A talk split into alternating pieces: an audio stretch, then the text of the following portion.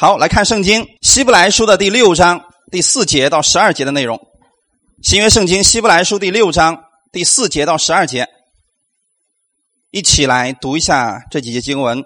论到那些已经蒙了光照、尝过天恩的滋味，又与圣灵有份，并尝过神善道的滋味，觉悟来世全能的人，若是离弃道理，就不能叫他们重新懊悔了，因为他们把神的儿子重定十字架，明明的羞辱他，就如一块田地吃过屡次下的雨水，生长菜蔬，合乎耕种的人用。就从神得福，若长荆棘和吉利，必被废弃，尽于咒诅，结局就是焚烧。亲爱的弟兄们，我们虽是这样说，却深信你们的行为强过这些，而且近乎得救，因为神并非不公义，竟忘记你们所做的功和你们为他名所显的爱心，就是先前伺候圣徒。如今还是伺候，我们愿你们个人都显出这样的殷勤，使你们有满足的指望，一直到底，并且不懈怠，总要效法那些凭信心和忍耐承受应许的人。阿门。好，先一起来做一个祷告。天父，我们特别感谢赞美你，你的话语就是我们的力量。今天你说。我们总要效法那些做信心之人的榜样的人，像亚伯拉罕、像以撒，他是我们信心的榜样。你让我们留意去看他们的结局，是让我们在你的话语上对你有信心，对你有盼望。今天也借着你的话语再一次的更新我们，让我们在新的一周开始的时候，我们在你的话语上，我们有信心、有盼望。我们靠着你的话语而生活。感谢赞美主，特别恩待今天来寻求你的每一个弟兄姊妹，使我们今天在这里都能够有所得着，把我们的信仰的根基建立在你的话语上。感谢赞美你，奉主耶稣的名祷告，阿门。哈利路亚。看我们今天这个题目啊，凭信心承受应许的人，经文是希伯来书第六章四到十二节。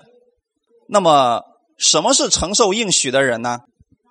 那有一些基督徒啊，因为软弱了，啊，因为跌倒了，所以好长时间没有来教会了。结果有人说，这样的人不得救了，有没有觉得是吗？不是，那就是说我们信了主之后可以随便活，不用去聚会也没有关系了，是吗？哎，有人说这样的人不得救，有人说啊，这样的人他还是得救的，只是呢，呃，他不聚会而已啊。所以你看。基督教跟其他的宗教是有区别的，对不对？在我们的主里边，耶稣是希望我们常常聚会的，对不对？其他的宗教不是这样的，其他的宗教是希望你怎么呢？你每个人在家里边悟就可以了啊！你要悟到成什么成仙儿啊，成什么成神呢？那个不重要，你在家里自己悟就行了。唯独在基督里边，是说你不可以停止聚会，对不对？那么照这样的话语，那个。不经常来聚会的是不得救的吗？不是，还是得救的，是不是？啊，好。所以你看，有一些人因为他离开教会了，因为他行为不好，那么这样的人，他回来之后，神还要他不要他了？要吗？确定要吗？骗不了你们了，你说。第六节，你看啊，若是离弃道理，就不能叫他们怎么样？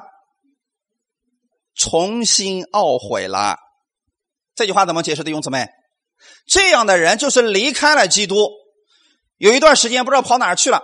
结果呢，神说了，这样的人呢，他离弃了道理之后啊，就不能叫他们重新懊悔了。这个懊悔就是悔改的意思啊，不能叫他们重新悔改了。啊，这样的人指的是什么样的人呢？所以有些教会就开始教导说什么呢？说这就是上帝最严重的管教。你要是敢离开我们教会，你要是敢离开我们这个组织，你就再也没有机会悔改了。到哪个教会都不管用了，都不得救了。这样的理论让人听起来非常的惧怕，所以不少的信徒，他们今天为了保持自己的这个救恩，他们拼命的为主去做工，他们拼命的去传福音，他们拼命的去祷告，为了得救。如果你们是接受这样的信息的话，痛苦不痛苦啊？你要用尽自己的一生，所有的努力，就是为了能够得救。这样的人真的太惨了。因为什么呢？一旦他有一段时间，比如说他有事了，没有办法聚会了，他心里就会有严重的定罪感，是不是？他会觉得说：“哇，是不是上帝已经离弃我了？”所以弟兄姊妹，我们对神的话语要有一个正确的认识。许多人他们为主做工的目的不是今天甘心乐意的，只是因为不被神丢弃，就算再难，他也不敢不做。我把这样的服饰称为是律法式的服饰。这样的人，请记得，无论他表面上多么的喜乐，他的心里总是充满苦毒的，因为。这些人你看不出来的时候，你不知道他们的情内心是什么样子。有许多这样的人的服饰，他们最后说了，真的还不，就是说还不如那个不信的人。那不信的人还以随意犯罪，他不去聚会也没有什么定罪感，也没有什么心里边难受的。我不一样了，我现在信了主之后，我还不敢了。你知道我去接触过多少这样的人吗？这就是律法下的一种服饰。他们觉得神是个非常恐惧的神，因为如果说他不听话的话。就再也没有悔改的机会了，神就不要他了。那么这些人的原因在哪里呢？他们是通过行为来保持自己的救恩。弟兄姊妹，我们的救恩绝对不是靠着我们的行为来维持的。阿门。所以他们用哪段经文呢？就是刚才我们读的这节经文。啊，我们看一下第四节。论到那些已经蒙了光照、尝过天的滋味，又与圣灵有份，并尝过神善道的滋味，觉悟来世全能的人，请问这样的人是信耶稣的还是不信的？信的，对不对？不敢回答了，没关系，呃，不要紧，回答错了我也不会定你的罪的。是信的还是不信的？你们觉得？好，那如果是信的的话，你看后面说了。哎，这样的人怎么样呢？如果离弃道理了，就不能叫他们重新懊悔了，那就符合了刚才我跟你所所说的那所有的一切了。如果你已经信耶稣，敢离开神，敢软弱，敢跌倒，你神就不再要你了，是不是出问题了？这就是靠着行为嘛，对不对？离弃道理，请问弟兄姊妹，我们能不能离弃道理？能不能从神的救恩里边离弃掉？我举个例子来讲啊。我今天已经真的信耶稣了，我说的真信了啊！我能不能说有一天说我耶稣我不再信你了？谁说好？你不信我就把你扔出去，会不会出现这种情况？确定吗？所以一定要明白这个事情啊！就比如说现在是你的儿子，他那个时候呢，你有一天惹他生气了，他说我不再认你当我的妈妈了，请问你还是他妈妈？所以这个时候你就得说了，别挣扎了，这辈子你都别想逃过，你就是我的儿子。是不是弟兄姊妹？就算他嘴巴说你不是，我不要承认，但是怎么样呢？依然还是，因为这个关系能不能断开？弟兄姊妹，我们是被耶稣用什么买回来的？用他的血买回来的。阿门。所以，如果你已经是属于耶稣的人了，这辈子都别想跑开了。再说了，你要是真正认识耶稣之后啊，你也就怎么也不愿意离开耶稣了。除非你信错了，你知道吗，弟兄姊妹？所以这段经文我们一定要正确的来理解啊。希伯来书是一卷非常重要，但是又是非常难懂的一卷书。如果你们不了解旧约的话，你很难解开这个希伯来书。希伯来书里面是不是有很多的疑问？许多人读了之后反而挺惧怕的，是因为他们不了解希伯来书的一个写作的内容究竟是什么。所以，就拿刚才那段经文来讲，很多人认为是对信徒讲的，也有人说那段是给那些信了却没有重生的人写的。其实这样的话是不是更复杂了？今天你虽然信主了，但是如果你没有重生，你还是不得救的。如果我要给你们讲这的话，你确定你们是重生的吗？有人说：“好，你说你确定？那我问你，什么时候重生的？是不是又出错了？”所以很多人把这些东西讲的很复杂。我为什么不跟你们讲得救啊、重生啊、重生啊？为什么不讲这些东西呢？其实，在一些极端灵恩派里面，他们经常讲重生、重生、重生。在我们教会为什么不讲呢？因为得救和重生在我们今天这个时代当中它是一起的。你干嘛把它分的那么清楚？你说站在你面前的是这个任教师，是他的灵站在你面前，还是他的魂站在你面前，还是他的体站在你面前？啊，用得着是分的这么清楚吗？你今天的体站在我面前，你的灵没在我面前，你能把它分清楚吗？如果我灵没在这站着，你怎么能看出来呢？所以对我来讲，我站在你面前代表了什么？灵魂体全在你面前嘛。重生得救，重生得救。如果光得救没有重生，那这人去哪儿？他说：“光重生，呃，光得救没有重生的人是不能进天国的。”我说：“那去哪儿了？”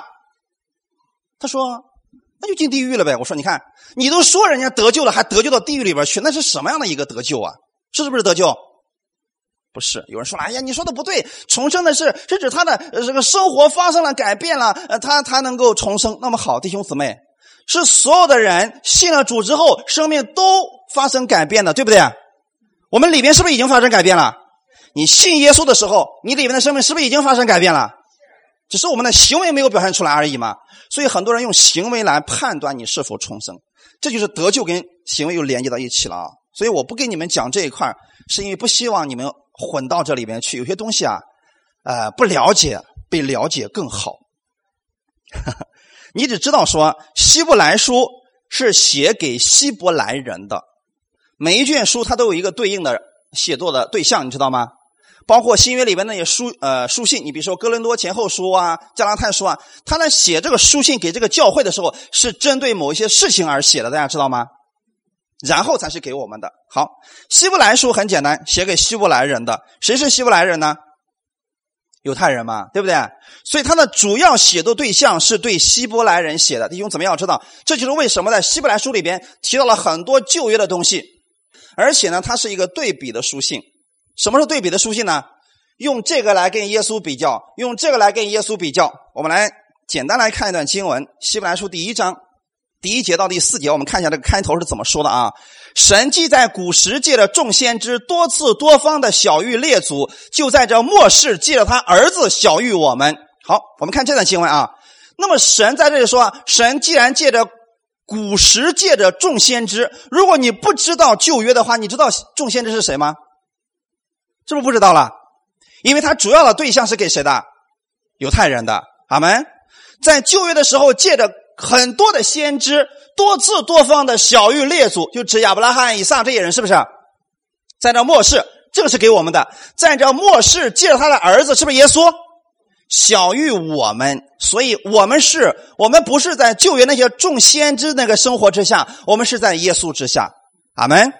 所以我们读这个经文的时候，读这卷书的时候，我们要知道哪些是给我们的，就是哪些是在耶稣之下的，这个我们要区分出来啊。然后在耶稣之下有什么特点呢？又早已立他为承受万有的，又曾也曾记着他创造诸世界，他是神荣耀所发的光辉，是神本体的形象，常用他全能托住万有，洗净了人的罪，坐在高天至大者的右边。这些是不是指指的是耶稣？他都在说着耶稣，他承受的名既比天使的名更尊贵，就远超过天使。你看，我们今天承受的是不是耶稣基督的名字？所以你所承受的比天使更尊贵啊！这就是为什么呢？他要把这个对比的时候，是告诉你，你今天有一个更好的耶稣，哈利路亚！你比众先知更有福，因为你不在那个众先知之下，你是在耶稣之下，哈利路亚！所以我们知道希伯来书的写作的时间大约是在主后的六十三年到六十四年之间。当时发生什么事呢？许多犹太人，他们也相信自己已经信了耶稣了，他们也承认耶稣是弥赛亚。那你请记得啊，他们有一个特点是什么呢？他们虽然承认耶稣是弥赛亚，可是他们仍然去圣殿里边献祭来敬拜神。大家知道这样的人吗？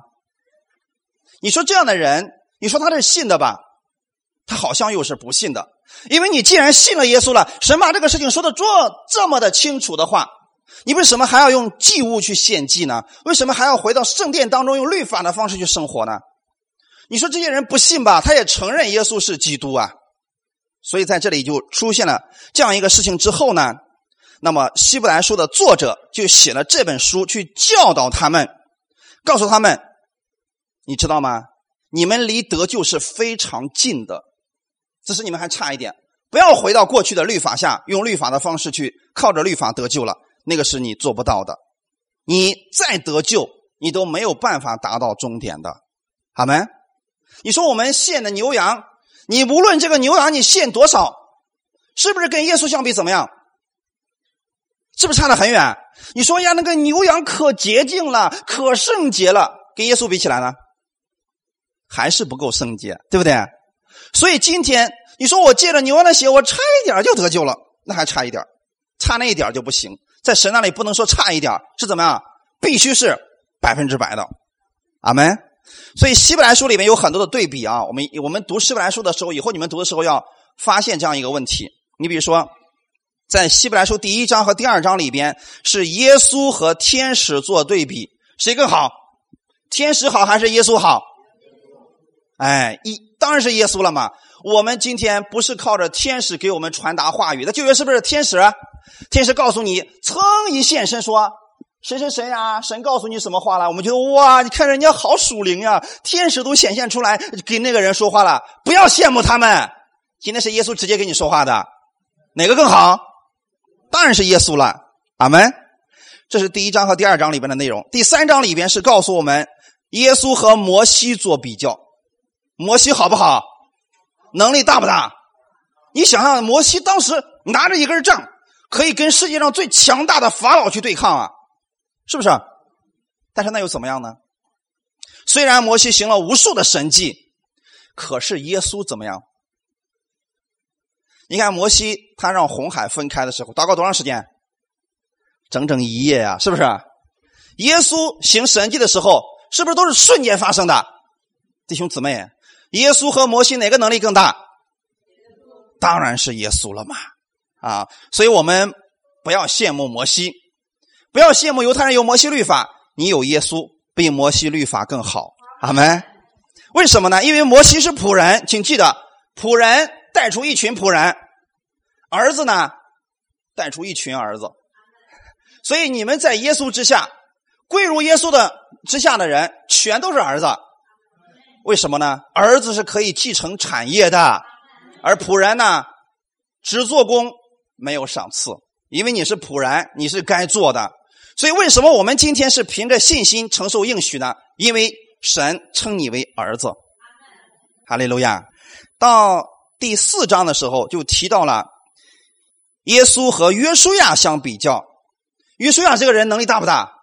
你知道，约书亚带着以色列百姓进入到了迦南美地，对不对？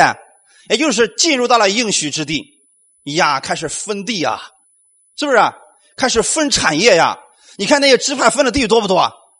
所以当时你看那个过去的以色列的板块，他那个国家从北到南那么大一块，全都是以色列的十二个支派给分瓜，他们的土地非常的宽广啊。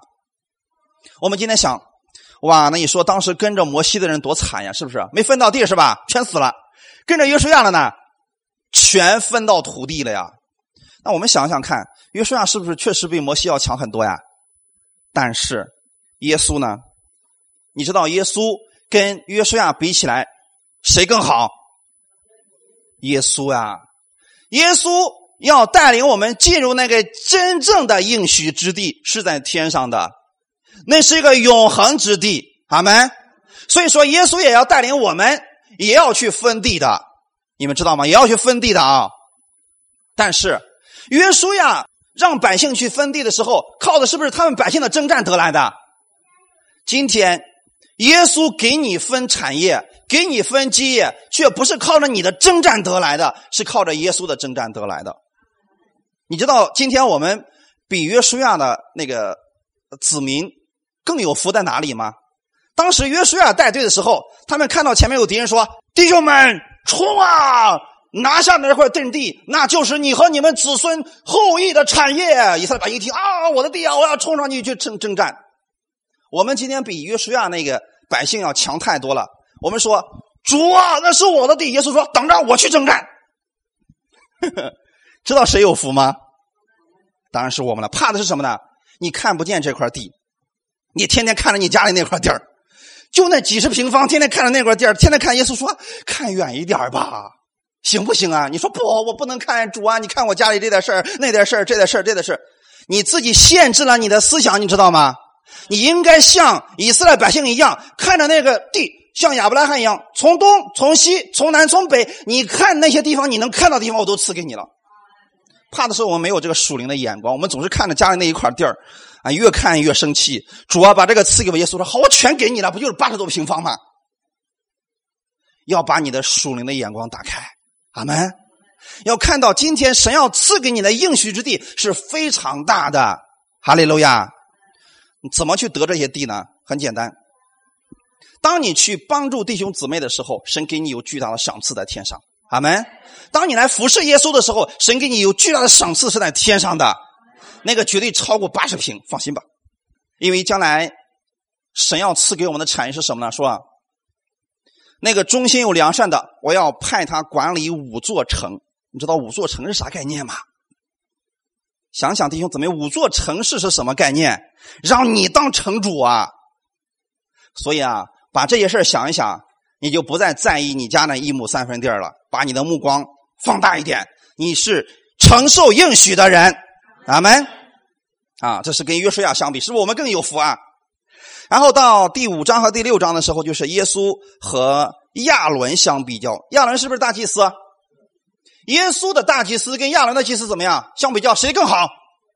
当然是耶稣了。虽然说当时大祭司啊亚伦呢，他能够为百姓一年一次献祭，让百姓的罪得赦免，得到遮盖。但是耶稣他一次献祭，永远性的使你的罪得到了涂抹。阿门。所以说，耶稣这个大祭司是更好的，而恰恰上面所说的那么多，你都在耶稣基督之下。哈利路亚。所以放大你的眼睛。大大的张口，神要把更大的应许赐给你的。先用属灵的眼睛看见他，看不见你就没法去求了，是不是弟兄姊妹？所以到第七章的时候就提到了旧约和新约的比较。旧约的应许是那个，到新约的时候，神给了你更美的应许，一个接一个的比较，一个接一个的比较。到十二章的时候，告诉你那些人凭着应许得了什么，那些人凭着应许得了什么。今天是告诉你什么呢？你凭着耶稣基督要得更多的。哈利路亚。因为我们的信心不是在那些先知的身上，我们的信心是在耶稣基督的身上。耶稣才是真正无所不能、无所不知他的那一位啊！哈利路亚！所以我们分享第一点：知道不代表相信，相信的人永远不可能失去救恩。一定记得啊！再重复一下我们这个标题：知道不代表相信，相信的人永远不会失去救恩。刚才第四节。希伯来书第六章第四节论到那些已经蒙了光照、尝过天恩的滋味，又与圣灵有份，并尝过神善道的滋味，觉悟来世全能的人。我告诉大家答案：这是不得救的人，他是不信的人。一定记得，这些不信的人离弃了道理，就没有办法再重新悔改了。我想给大家一点一点来分享这几句话啊。基督徒有可能软弱，有可能软弱离开神，这是确实会有的。但你记得，就算他再软弱，再趴在地上，再退后，他还是一个基督徒。只是因为他的眼睛没有打开，他没有看到神给他留下来的丰盛的应许而已。但是他仍然是得救的。无论他什么时候回来，就像。那个浪子回来一样，你说浪子出去之后是不是远离神了？是不是堕落了？是不是跌倒了？是不是一无所有了？但是当这个浪子回来的时候，他的父亲有没有认这个儿子？虽然这个儿子觉得我已经做了这么多的事我已经不配再称为他的儿子了，但是父亲怎么做的？你仍然是我的儿子，阿门。所以我们再强调一遍。如果你已经信了耶稣的人，就算你会离开神，你会跌倒，你会从恩典当中坠落，你会在律法下生活。当你有一天回来的时候，神总是用他丰盛的恩典来对待你，就像天父对待那个浪子一样。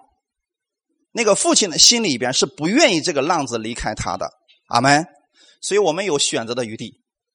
你可以选择周日不用来聚会，这个不要紧。就算你不来，你还是得救的。但是神愿意你过来，因为你来了，他要把他的恩惠加在你身上的。你软弱了，神会把你重新扶起来，扶起你的目的是要把他的恩惠赐给你的。阿门。好，所以这一点大家一定要明白啊。神绝对不愿意我们离开他，但是你离开了，任何时候你回转的时候，神都是接纳你的。阿门。绝对不可能出现一种信徒犯了罪，神不再要他悔改的信徒，这种信徒不存在。大家一定记得啊！如果你已经信了耶稣了，就算你犯了再严重的罪，神今天仍然希望你悔改的。没有任何一种罪说你已经罪大恶极，没有办法神原谅你了，这是不存在的。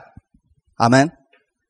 好，那我们刚才读的那一些，就是针对不信者讲的。先看第一句，那些蒙了光照弟兄姊妹，蒙了光照是什么样的一个意思呢？他有圣灵的感动，是不是？你比如说，今天咱们中间如果还有人没有接受耶稣的，他今天来了，来了以后呢，他听我们赞美的时候说：“哎呀，这个歌真好啊！”是不是神光照他了？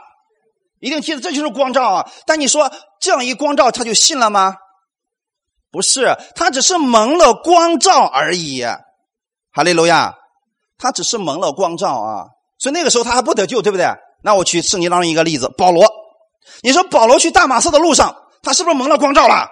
那个大光砰一照，然后他们说：“主啊，你是谁呀？”你看他都喊主了，他竟然不知道主是谁。你说这个信的糊涂不糊涂吧？今天有多少人喊主啊，他就不知道主就是耶稣啊？犹太人当时正是这个情况，他也喊主，他不知道主就是耶稣，所以耶稣说：“我。”就是你逼迫的那个耶稣，哈，那个时候保罗得救了没有？没有，他只是被光照了而已。所以蒙了光照不代表是得救的。他们什么样的是得救的？信了他得救，哈利路亚，信了才得救啊！所以弟兄姊妹，今天就算你来听我讲道了，结束的时候你说：“哎呀，真棒，讲的真好。”对不起，还不是得救的，除非你怎么样？你愿意信耶稣，哈利路亚，或者你说讲的是，你说哎呀，哎，我听他讲到的时候，心里可温暖了。温暖也不代表是得救的，阿门。有太多的人告诉我说：“哎呀，任教师，我听你讲到可温暖了。”这个这个词儿我不知道该怎么回答。你说一个不信的人听了之后说是温暖的，我说你有没有接受？要不要信耶稣呢？等等再说吧。啊，温暖不代表是得救，证明他确实是被。呃，光照了，是不是？这是第一个。你知道有多少人他们看圣经也是被光照过的？嗯，这个圣经写的还是比较有道理的呀，是不是被光照了？但是不代表是得救的。所以第一个蒙了光照的人不代表是得救。第二个尝过天恩的滋味啊，尝过恩典的味道，对不对？哼，弟兄姊妹，什么叫尝过恩典的味道？你比如说有一个人他得病了，来到咱们教会之后，我们说好，你若愿意。我们可以为你祷告。他说：“我愿意。”好，我们为他祷告了。奉耶稣基督的名，除去你所有的疾病。他说：“阿门。”结果呢，病得医治了。请问这样的人是得救的吗？不一定，一定记得啊！你不能说今天我们得救，他病得医治，他就是得救的，不一定，弟兄姊妹，他只是尝过天恩的滋味你知道，我们作为牧师来讲。我们最难受的是哪一种人吗？就是有了疾病，他来找我们祷告，祷告完之后呢，这个人再也看不见了。病得医治之后，再也看不见他了。我们打电话说：“弟兄啊，姊妹啊，怎么好长时间没有见你了呢？你病已经好了，来聚会吧。”哎，可忙了，没时间呐，我得挣钱呐。啊，等我以后怎么样怎么样，我再去教会吧。啊，其实我们遇到这样的人，我们心里面说实话。我们希望他是得救的，但是我们心里有时候确实的知道，他只是尝过天恩的滋味。就是说，他他们只是把耶稣当成了另外一个偶像。你看，咱们去拜偶像的时候怎么说的？你说吧，让我干啥？初一十五给你上香没问题，我去。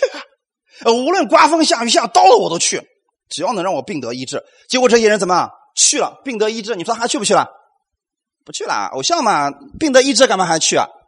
他们把耶稣当成这么一个偶像而已，所以这样的并不是得救的。他们尝过天恩的滋味。耶稣确实一开始会让我们尝它的味道，但是他尝了之后，希望你怎么样？希望你往里边往里边钻。阿门。看一段经文，《约翰福音》第四章十四节，一起来读一下：人若喝我所赐的水，就永远不渴；我所赐的水要在它里头成为泉源，直涌到永生。阿门。看这个词，喝，喝跟尝一样不一样？你看，拿起杯子，我说怎么样？喝这个水吧，这个水可好了，磁化水，什么什么水，里边还有多少个维生素，多少种这个营养？他拿起之后，用舌头，是不是尝？尝了之后呢，不喝了，这就是他的损失啊，弟兄姊妹。所以我们不要做一个尝的人，我们要怎么样？要做一个什么样的人？喝的人，那意思什么？尝就是可能尝了一小口，但是喝不一样了。喝是什么呢？你渴了就来，渴了就来，渴了就来，渴了就来喝。阿门。所以要每一周不断的来怎么样来喝的啊？许多人只是尝到了耶稣。圣诞节的时候，许多人嘣嘣嘣嘣嘣都来了，尝了一点味道，是不是？为什么呢？有礼物呀，那就是尝了一点，对不对？来，给你更好的，我把耶稣给你。永远不渴的水，让你永到永生的。这人说不要，请记得尝过天的滋味，也不代表他是得救的，除非你接受了耶稣。阿门。好，再往下看，与圣灵有份好了，你看啊，蒙了光照，尝过天的滋味，与圣灵有份。弟兄姊妹，今天与圣灵有份的人，就一定是得救的吗？你比如说，我举个例子来讲，会说方言的人一定是得救的吗？会说预言的人一定是得救的吗？不一定，弟兄姊妹不一定。你看到能医病赶鬼的人一定是得救的吗？不一定，哈哈。那我就先说一下一些教派对圣灵有份这个意思的极端化的理解。在一些派别当中，他们说了：如果你不会说方言，你就不得救。他就认为只有说方言的人才一定是得救的。那你说有些人他一辈子都没说过方言，他就不得救了吗？所以这是一些国内的一些教派，他们已经把圣经极端化理解了。所以在那样的教会当中，人人都能说方言，你不说方言你就不会得救了吗？所以他们学也得学出来，大家知道吗？然后你学不会是吧？过来，我教你，跟我一块学，啦啦啦啦啦啦啦啦。哦哈，为了得救也得学方言啊，请记得这种东西是错误的。阿门。这根本就不是学来的东西，所以与圣灵有份。很多人极端化理解之后，他们认为只有这种方式他是得救的。其实今天得救与否的标准，不是你会不会说方言，是什么？有没有信耶稣？哈利路亚！所以不要被这些你看听起来好像有道理的东西，但是却是错误的。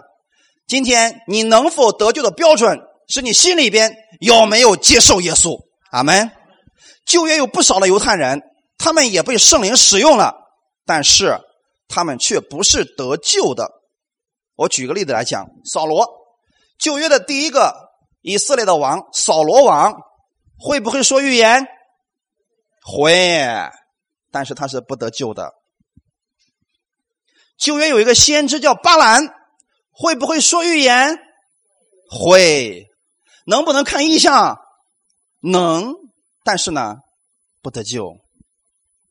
所以与圣灵有份，他这里边指的是你身上有圣灵的工作，但是你不一定是得救的，除非你相信耶稣。阿门。再举个例子来讲，新约当中的加略人犹大，这个人一直跟着耶稣，对不对？耶稣称他为门徒，他是不是得救的？他身上有圣灵的工作，对不对？但是犹大却是不得救的。加略人犹大是不得救的弟兄姊妹一定记得啊！看一段经文，我们看看加略人犹大有没有能力。马可福音第六章第七节。耶稣叫了十二个门徒来，里边包不包括犹大？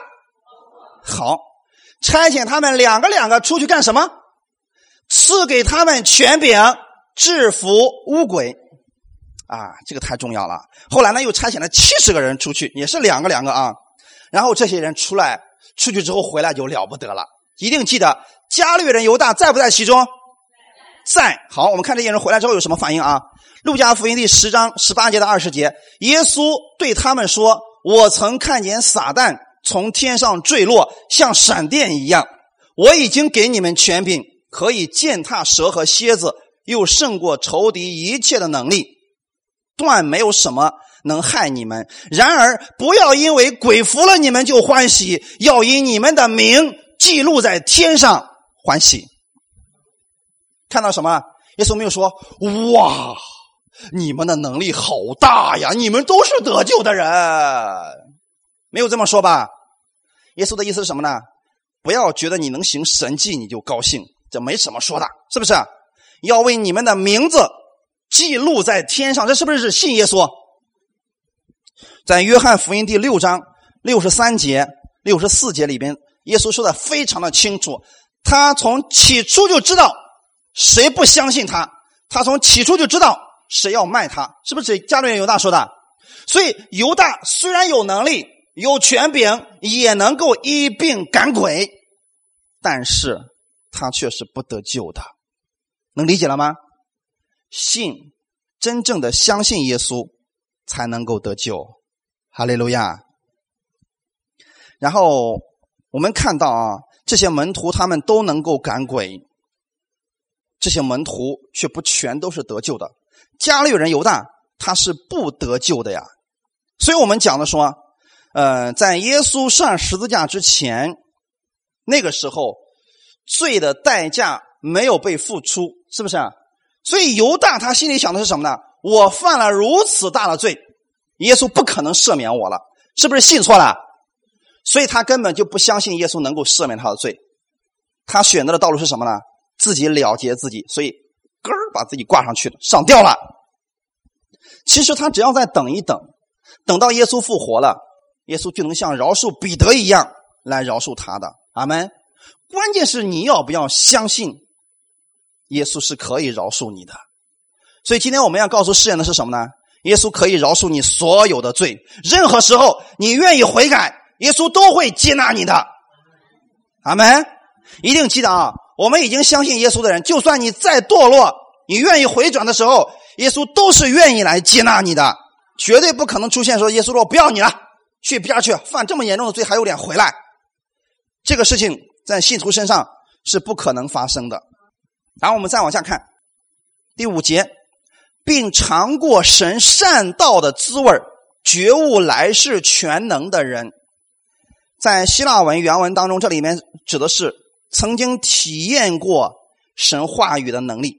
我还用加略人犹大来举例子，加略人犹大有没有体验过耶稣的能力？他是不是亲亲眼看见过耶稣行了许多的神迹，亲耳听说过耶稣教导了许多的话语？他这些都经历过了。所以他可能也为别人赶过鬼，也为别人怎么呢医治过，他都经历过神的这个善道的滋味就是经历过神话语的能力，而且呢，他也知道有来世。耶稣给门徒们讲过复活的事吧？哎，也讲过审判的事吧？没错，这些耶稣不可能不讲的，因为在四福音里边我们都知道了，更何况门徒呢？是不是？所以犹大也一定知道。人人都有一死，死了以后且有审判本复活的事情，对不对？这些事情犹大是知道的。所以说，你尝过神善道的滋味，就是你经历过神话语的能力，你也知道来世的全能，你也知道死了以后会有复活。那么，如果你知道这一切，你却不相信，这才是可悲的。有许多的人，他们也知道，但是不相信。他们知道有些这这些东西，但是他不相信啊。这样的人是很可怜的。呃，你说知道复活的只有我们基督教一家吗？还有哪个宗教是知道复活的？在某一些宗教里面，他认为，如果你这一辈子这做的恶事太多了，下辈子变成什么？变成猪，变成畜生，是不是复活？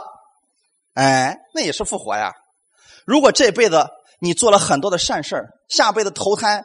到一个有钱的人家里边，到一个有权的家里边，是不是复活啊？所以说啊，这辈子多积点善德吧。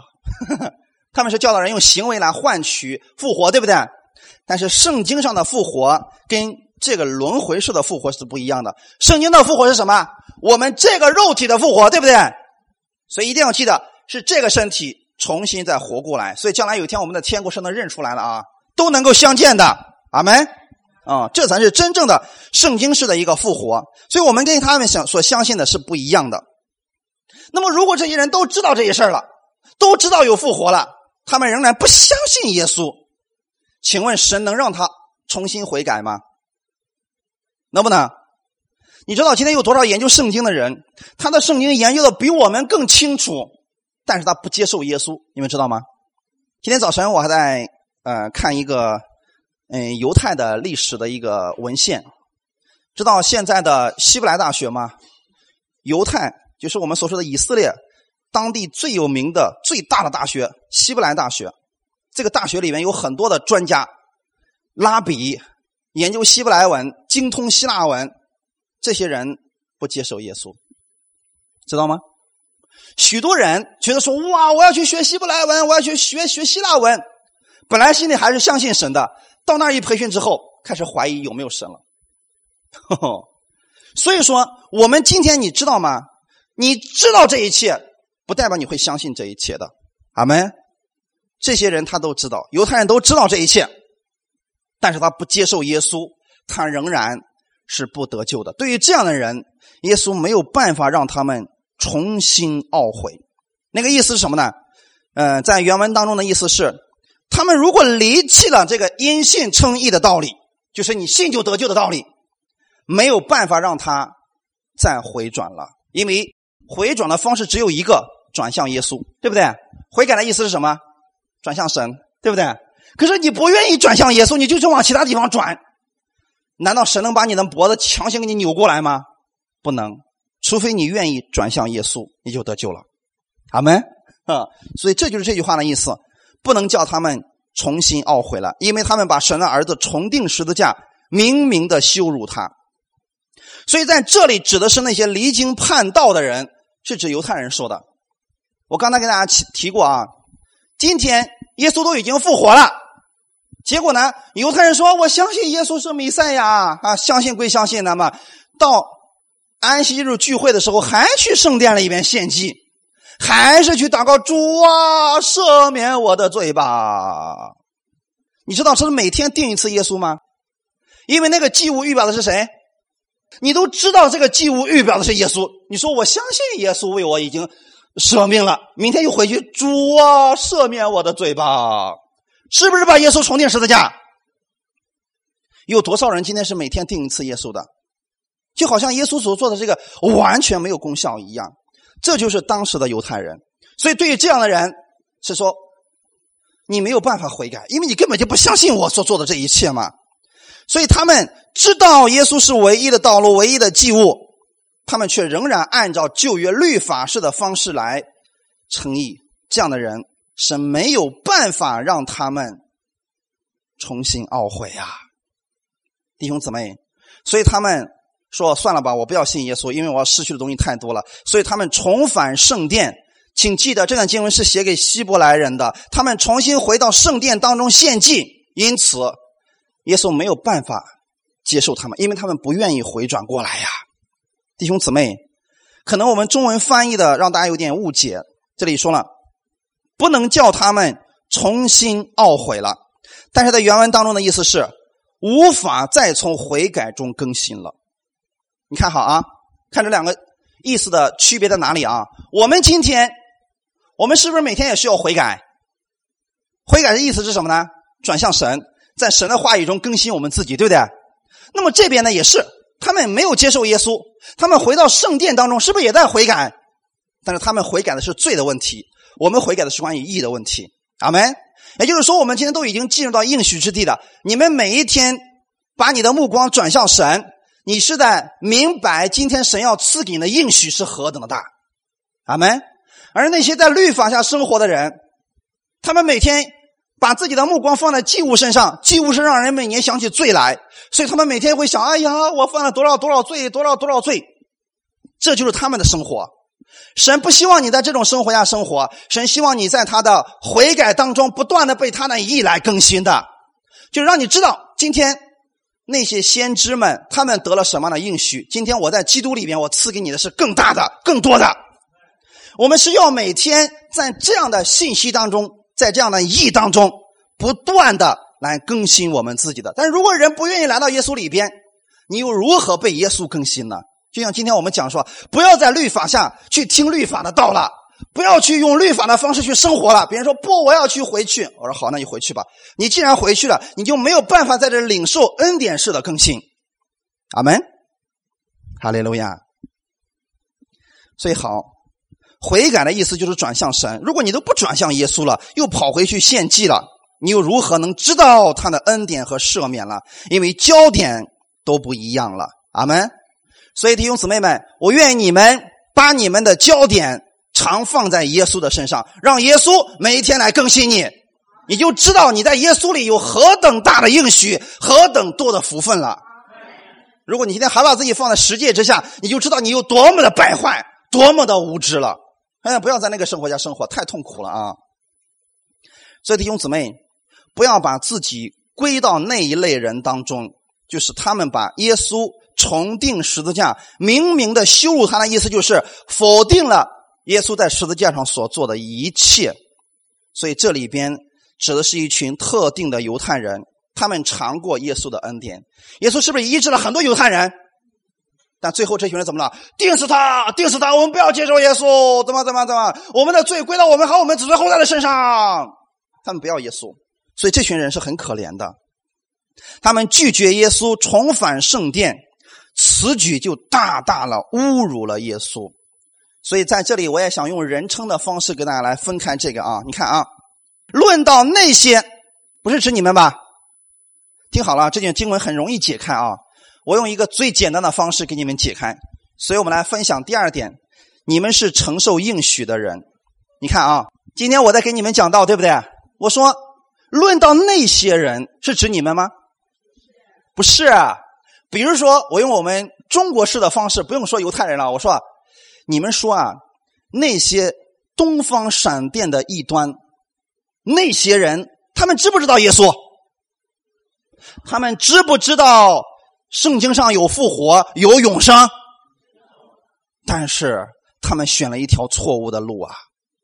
我是指是指你们说的吗？是指那些人，阿门。但是我是对你们讲的，是不是？那些人怎么样？他们的结局何等可怜呐！所以你不能说：“哎呀，任教授，你说我是东方闪电吗？”你说这样的人我该怎么办？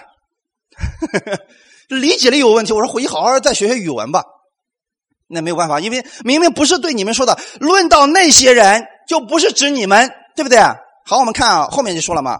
呃，我相信，我虽这样说，啊，第九节。亲爱的弟兄们，我虽是这样说，却深信你们的行为强过这些，而且近乎得救。好了，你看啊，我虽然说东方闪电不好，但我相信啊，你们绝对不是这样的。阿门，理解了没有？这是不是对你们说的？哎，这才是对你们说的啊。后面那句话可能大家需要理解了一下，就是说近乎得救是什么意思？嗯，近乎得救是什么意思？快得救了啊！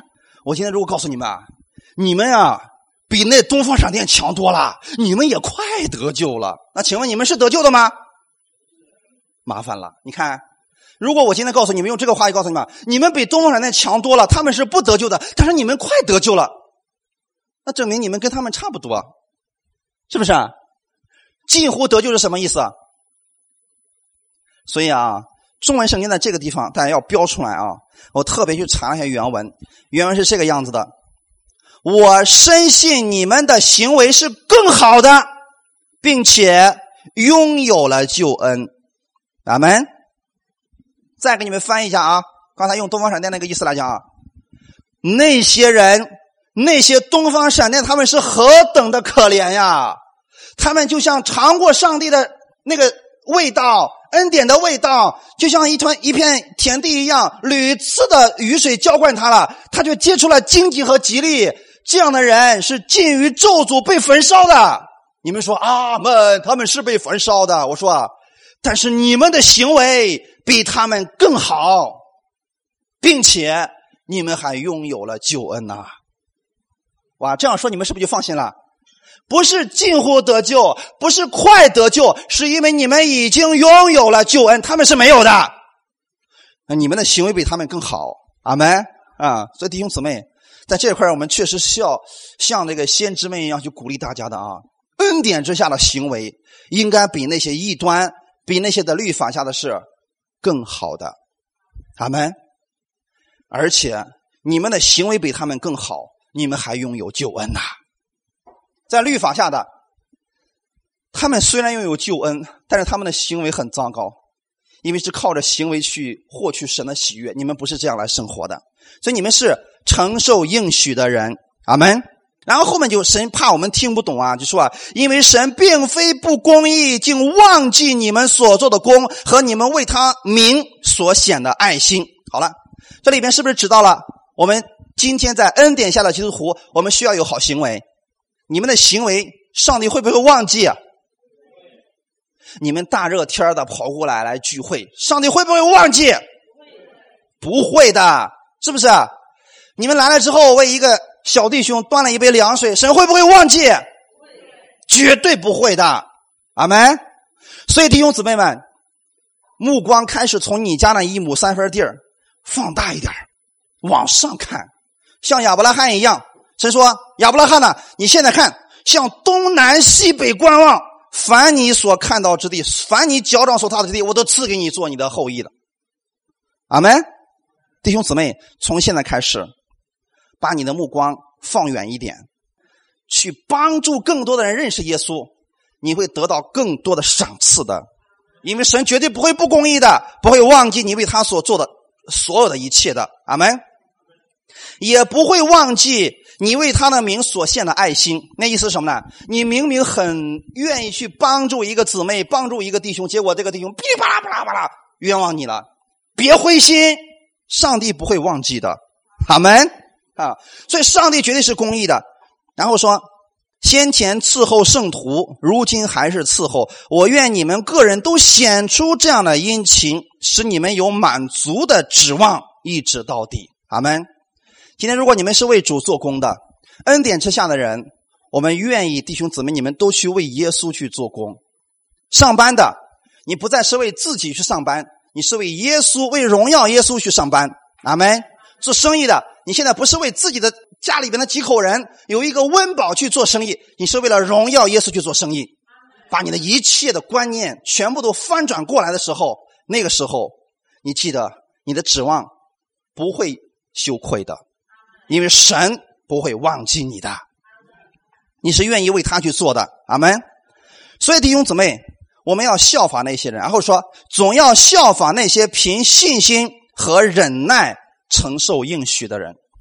你看这里边特别提到两件事情：第一是信心，第二是什么？忍耐。所以承受应许的时候，需不需要忍耐？需要的。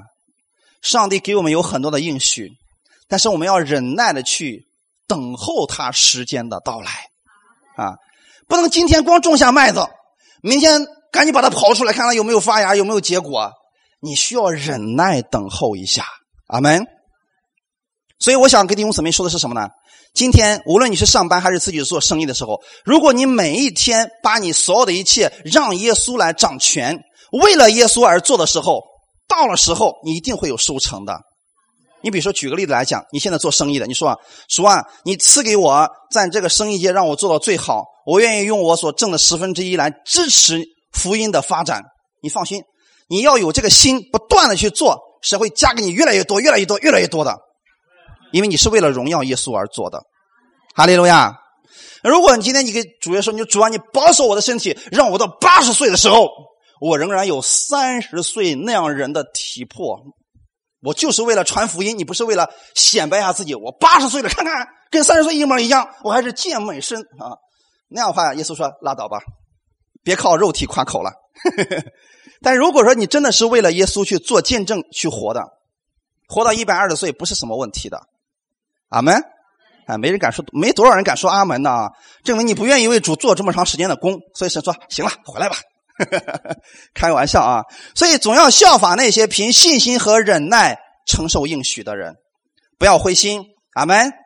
到了时候，神会让你看见他的应许一定会成就在你身上的。所以从后面的十三节一直到二十节，就告诉我们：你看看亚伯拉罕他怎么样怎么样？上帝怕亚伯拉罕不相信，所以神对亚伯拉罕说：“啊我起誓，啊，我找不到比我大的，我怎么办呢？我指着我自己起誓，亚伯拉罕呐，论福我被赐大福给你，论子孙我必让你的子孙多起来。”弟兄姊妹，上帝需要启示吗？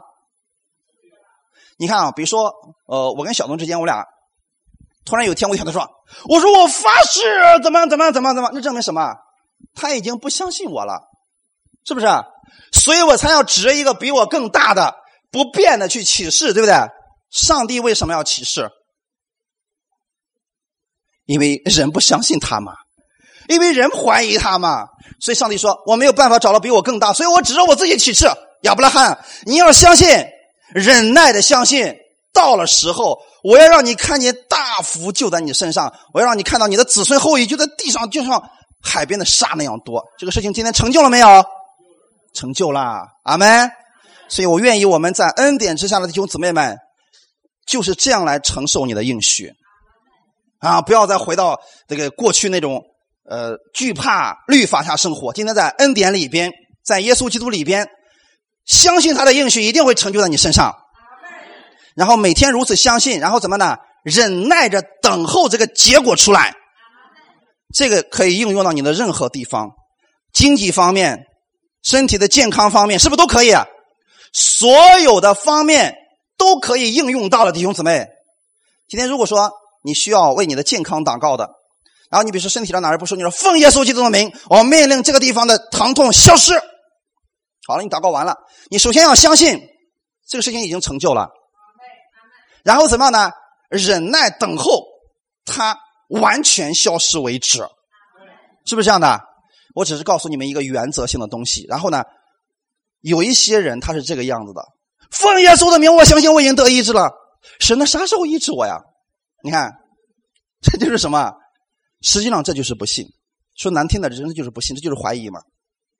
所以，当你怀疑时候怎么办？重新拿起我们今天的讲道再听一遍吧。阿门。嗯，要相信神是不骗你的，神给你说出来就一定会成就的。然后你怎么样？你就每天如此宣告，相信到了时候，神会让我更健康，让我的经济越来越翻转。哈利路亚。我们今天讲到这儿的时候，你要相信，你就是承受应许的人。不管别人怎么样说。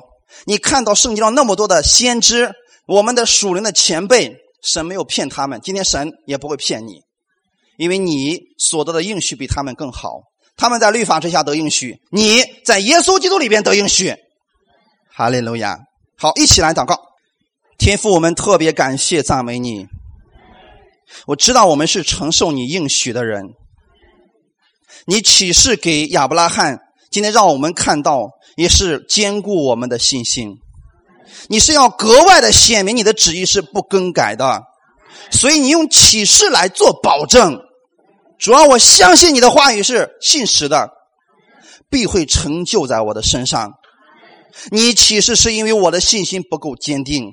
主啊，把你的信心赐给我，让我每一天在你的话语上看到你就是信实的神。借着这样的话语兼顾我。我知道我不在旧约的律法之下，我得到的是比那些人更好的应许。我在耶稣基督里边。今天你在耶稣基督里边，把一切我所需要的福分、应许、祝福都赐给我了。你只希望我们单单的相信你，接受你，我们就得着了。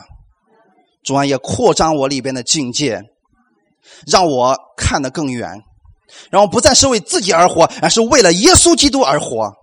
在凡事上为耶稣而活，因为这样我才能承受那更大的祝福。